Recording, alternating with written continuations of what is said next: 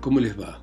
Esto es Lecturas desde Santa María de los Buenos Aires, esta ciudad apocalíptica en este continente que se viene abajo. Y continuamos con Los lanzallamas de Roberto Alt y sigue de esta manera. Sin embargo, Erdosay no se resuelve todavía a despertarse. Trata de localizar con los ojos cerrados de dónde proviene el inesperado hedor de aceite de ricino que ahora llena su cuarto. La persona que lo llama insiste en su propósito de querer despertarlo mediante suaves toques en la espalda. Erdosain entreabre lentísimamente los párpados. De esa manera puede espiar sin demostrar que se encuentra despierto. Permanece inmóvil aunque no puede menos de sorprenderse. Su visitante se ha detenido a la orilla de la cama y desde allí lo contempla, tieso los brazos cruzados sobre el triple correaje que cruza su capote. Lo extraordinario del caso es que el desconocido viste el traje de las trincheras. Se cubre con un casco de acero y lleva el rostro protegido por una máscara contra gases. Erdosain no puede establecer a qué modelo de guerra corresponde la máscara. Esta consiste en un embudo negro con dos discos de vidrio frente a los ojos. El vértice del embudo termina en un pequeño cilindro horizontal de aluminio con tornillos laterales. De allí parten dos tubos de goma anillados que penetran en una cartera suspendida sobre el pecho por un triple correaje que pasando por las espaldas se empestilla en las axilas. La careta da al desconocido la singular apariencia de un hombre con cabeza de oso. Ahora Erdosain levanta la cabeza y apoyado el cuerpo sobre los dos codos, examina el capote en que se calafatea su visitante, impermeabilizado los gases por un baño de aceite. El capotón es tan inmenso que su ruedo roza los talones de unos botines increíblemente deformes y cubiertos de barro endurecido. Remo menea la cabeza, no del todo convencido, y murmura, ¿por qué no se quita la careta? Aquí no hay gases. El desconocido se desprende del casco, descubriendo el cráneo tomado por las tres correas de la máscara, desabrocha las hebillas y delicadamente aparta el aparato adherido por unas pinzas a su nariz. Absorbe aire profundamente. Erdosain examina el fino rostro del soldado, que con sus ojos amarillos y los finos labios apretados refleja un espíritu con avidez de crueldad. Sin embargo, el desconocido debe estar gravemente enfermo, porque sus labios y los lóbulos de las orejas aparecen ligeramente teñidos de un halo violeta. Puede también sacarse los guantes, insiste Erdosain. Aquí no hay gases. El hombre extrae penosamente sus manos demacradas de color mostaza de los guantes impregnados de aceite como el resto de su ropa. Mas, en verdad, la única preocupación del desconocido parece ser su aparato de antigas. Busca con los ojos un lugar donde colocarlo y por fin parece encontrarlo. Dobla los tubos de caucho con suma precaución. Ajusta los tornillos de oxígeno solidificado y conduciendo la máquina con la misma delicadeza que si fuera de cristal, la acomoda sobre la mesa. Erdosain, al mirar por las espaldas del desconocido que está inclinado sobre la mesa, se da cuenta de que lleva colgada de la cintura una gruesa pistola Mannlicher a Erdosain no se le ocurre indicarle al enigmático visitante que su uniforme es extemporáneo, pues han pasado los tiempos de guerra. Por el contrario, le parece natural que el hombre se uniforme del mismo modo que los poilus de las trincheras.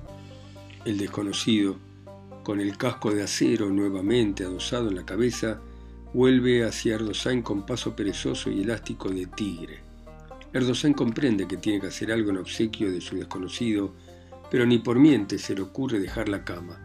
Con las manos bajo la nuca la observa de reojo y al final no encuentra un agasajo más amable que decirle estas palabras con voz suave. Usted parece que está bastante enfermo, ¿eh?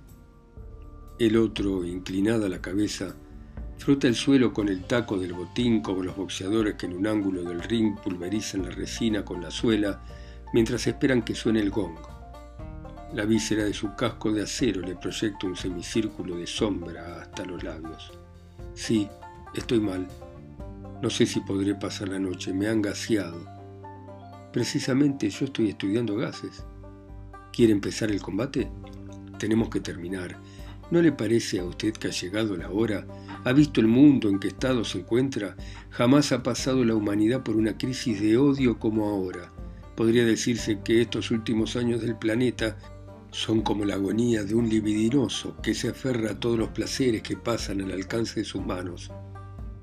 ¿Qué gas estudia usted para terminar con esto? El fógeno. El enigmático visitante sonríe prudentemente con leve encogimiento de labios mientras sus ojos amarillos lanzan destellos de pupila de tigre. Sería preferible la lewisita. El fógeno no es malo, pero es inestable. Vea que en el índice de Haber da 450 de toxicidad. No importa. Nosotros usamos al principio el fógeno. Después lo dejamos por el sulfuro de tiro biclorado a pocos días de transcurrido el combate, las carnes de los gaseados se rajaban como las de los leprosos. También empleábamos el clorosulfonato de tilo, más cáustico que el fuego. Los hombres tocados por el gas parecían haber bebido ácido nítrico. La lengua se les ponía gruesa como la de un elefante. Las entrañas se les consumían como si estuvieran disecándose en bicloruro de mercurio. Para variar el juego, los otros introdujeron la cloroacetona. Me acuerdo de un hombre nuestro a quien se le rompieron los cristales de la careta. A las 24 horas tenía los ojos más rojos que hígados. Era, en verdad, un espectáculo extraño y triste el semblante amarillo de aquel hombre con dos hígados rojos fuera, colgando de las órbitas, que emanaban interminables torrentes de lágrimas. Inútil era ponerle compresas de yema de huevo sobre los ojos. Sus desaparecidas pupilas lloraban ríos de lágrimas. Cuando llegó el lazareto de la retaguardia estaba absolutamente ciego. Erdosain sonríe imperceptiblemente. Lo notable del caso es que todos esos gases infernales los han descubierto honrados padres de familia. El gaseado, tiritando de frío bajo su impermeable empapado de aceite, repone. Es verdad, casi todos los químicos contraen matrimonio muy jóvenes, como si la química influyera en la tendencia a constituir familia. Erdosain siente increíbles deseos de burlarse de aquel hombre. Qué verdad notable, dice usted, constituyen familia. Se casan con señoritas serias que por lo general dan luz a tres hijos. El gaseado repone grave. Yo conocí a un químico que le puso estos nombres a sus hijos, rutenio, tungsteno y helio. Erdosain arguye pensativo. ¿Se le ocurrirá a esos químicos que con los gases que ellos han inventado pueden quemárseles en el futuro los pulmones a sus hijos, agrietarles las carnes, vaciarles las órbitas? Repentinamente el enigmático visitante pregunta serio, ¿y usted tiene el coraje de entregarle al astrólogo los planos de una fábrica de fógeno? Erdosain podía contestarle, ¿qué le importa a usted? Pero retiene la grosería escapándose por la tangente. En todas las químicas se encuentran datos respecto a los gases. Sí, es cierto. En Alemania hay almacenes de caretas contra gases como aquí bares automáticos. ¿Y ustedes llevarían el ataque? El plan consiste en atacar bases aéreas y arsenales, apoderarse de los arsenales. Caerían inocentes. ¿Y ustedes en las trincheras eran culpables de algún crimen? Sí. Eh, eh, ¿qué dice usted?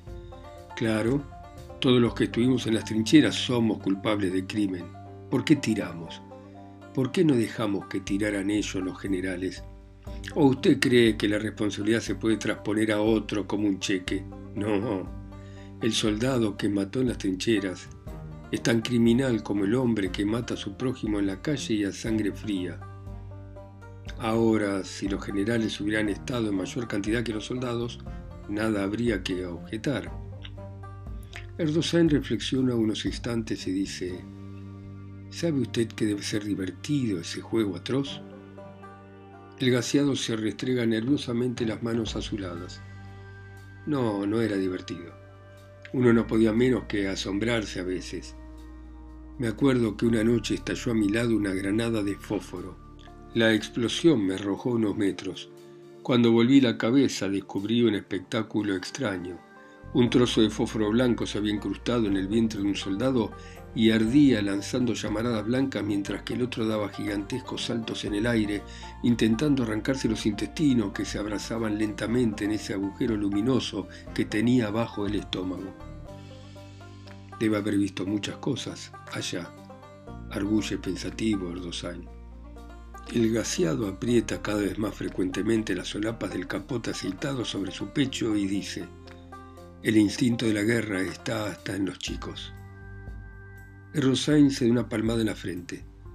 Recuerda la fortaleza de barro que derribaba con cañonazos de pedradas y caviloso comenta, usted tiene razón, pero al niño le atrae la poesía de la guerra. El gaseado se ajusta el cinturón que sostiene la pistola Manlige. Tose un poco ahora. Evidentemente el hombre no se siente bien. Los labios se le tiñen de violeta, sus pómulos parecen vaciados en cera. Mira con ansiedad su aparato de contragás.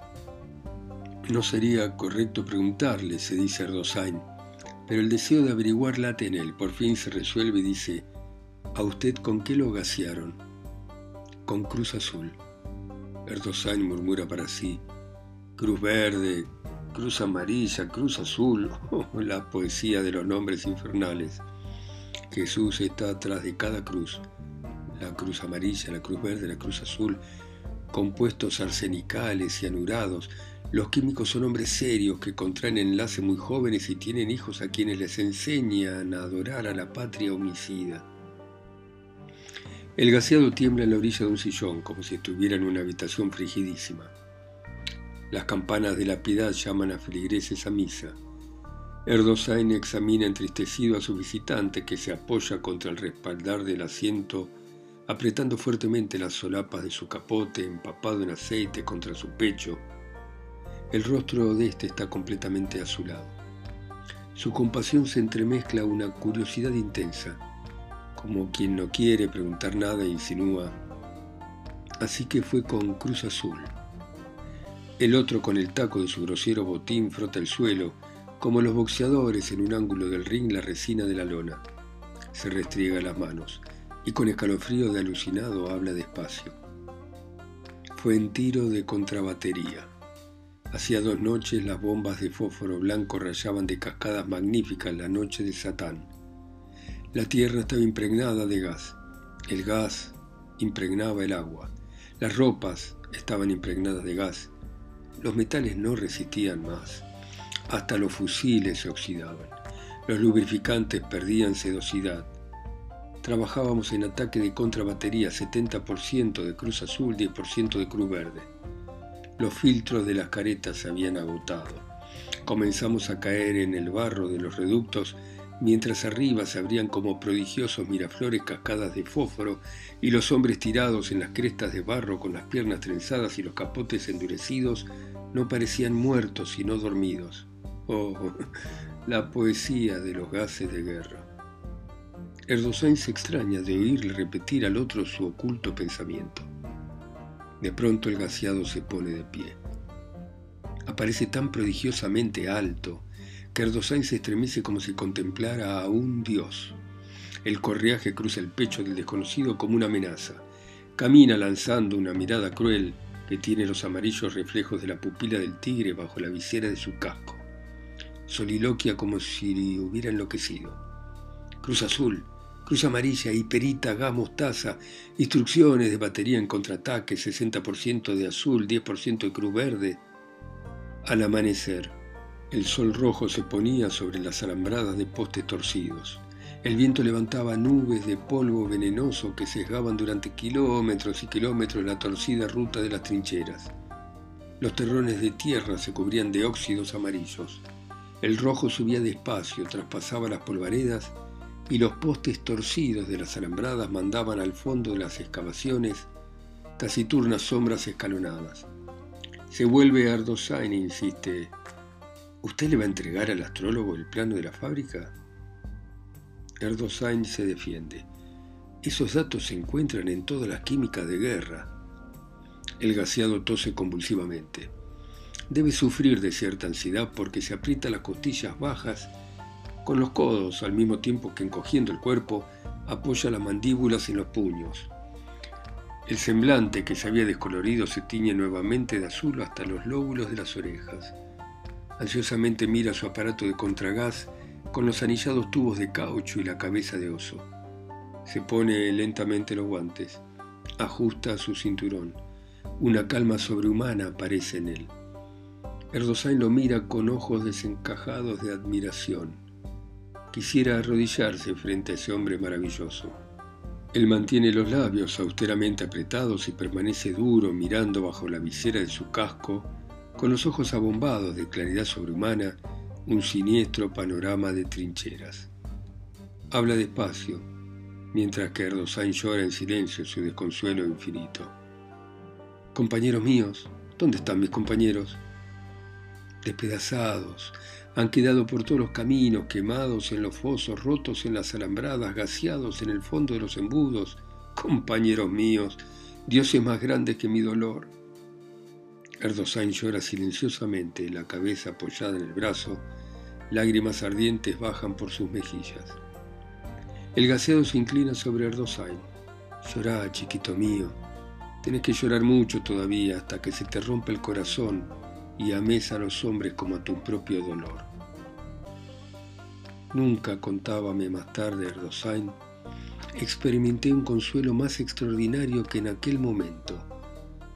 Le tomé las manos al gaseado y se las besé cayendo de rodillas frente a él. Él no me miraba, tenía los ojos clavados en una distancia lejana, terrible. Apoyó una mano en mi cabeza y dijo, cuando eras chiquito jugabas al inocente juego feroz de bombardear fortalezas.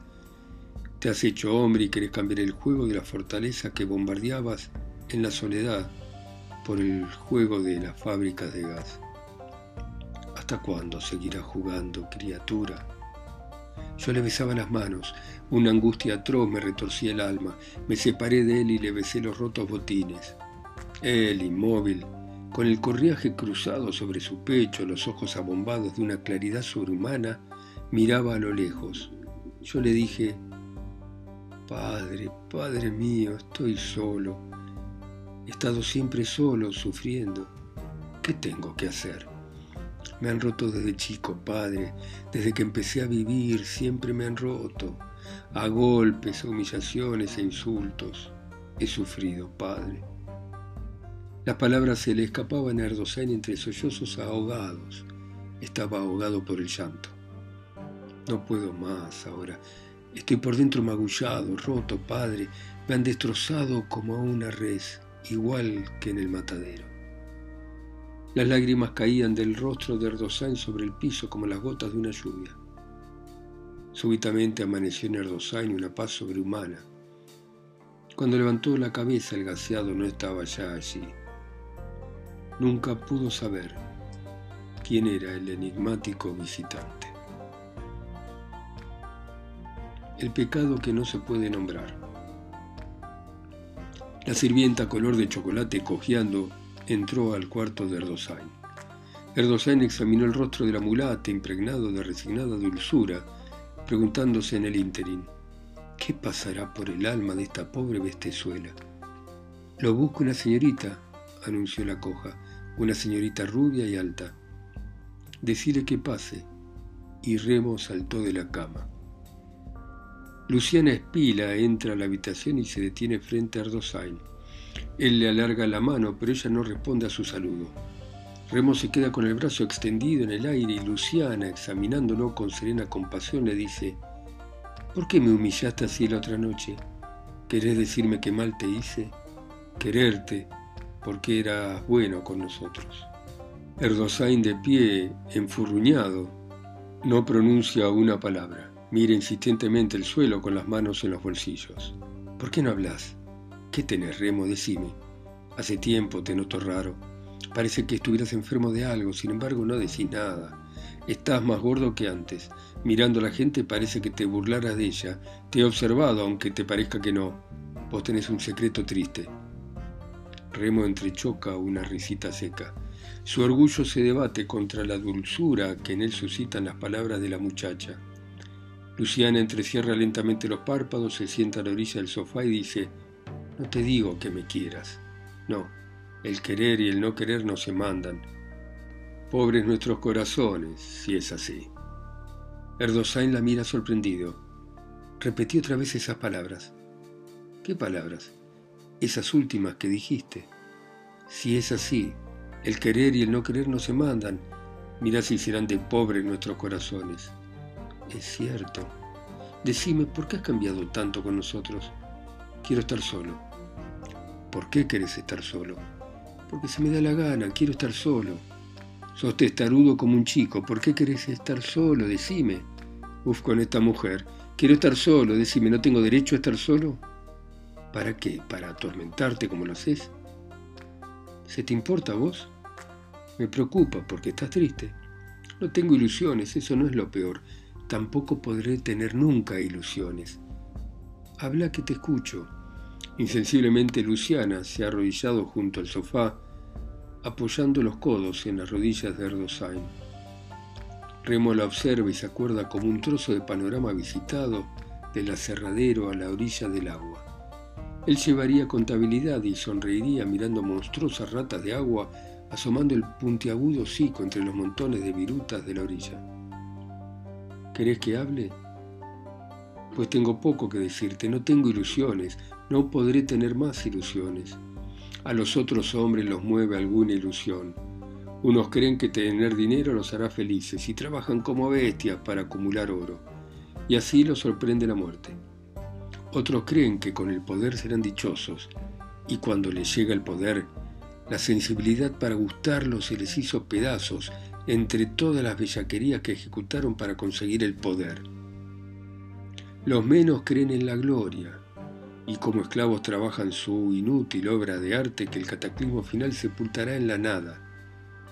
Y ellos como nosotros que se atormentan por el oro o por el poder, aprietan los dientes y mascullan blasfemia. Pero ¿qué importa? Trabajando para conseguir el dinero o el poder o la gloria, no se aperciben que se va acercando la muerte. Pero yo, ¿en qué quieres que ponga mis ilusiones? Decime. Le he escupido en la cara a una muchacha. Esa muchacha algún tiempo después volvió hasta mí. Le pregunté entonces, ¿estás dispuesta a tirarte a la calle para mantenerme? Y me contestó que sí. La eché porque me daba lástima. He corrompido a una criatura de ocho años, me he dejado abofetear, he robado, nada me distrajo, he permanecido siempre triste. Luciana se incorpora sentándose junto a Erdosain, le acaricia la frente despacio. ¿Por qué hiciste todo eso? ¿No sabes que en el mal no se encuentra la felicidad? Bueno, muy bien. Dejamos por ahora acá a Erdosain y volveremos mañana con los lanzallamas de Roberto Alt. Ustedes en sus ciudades, continentes, islas o pueblos, escuchándola a través de mi voz, sola y lejos en Santa María de los Buenos Aires. Chao, hasta mañana.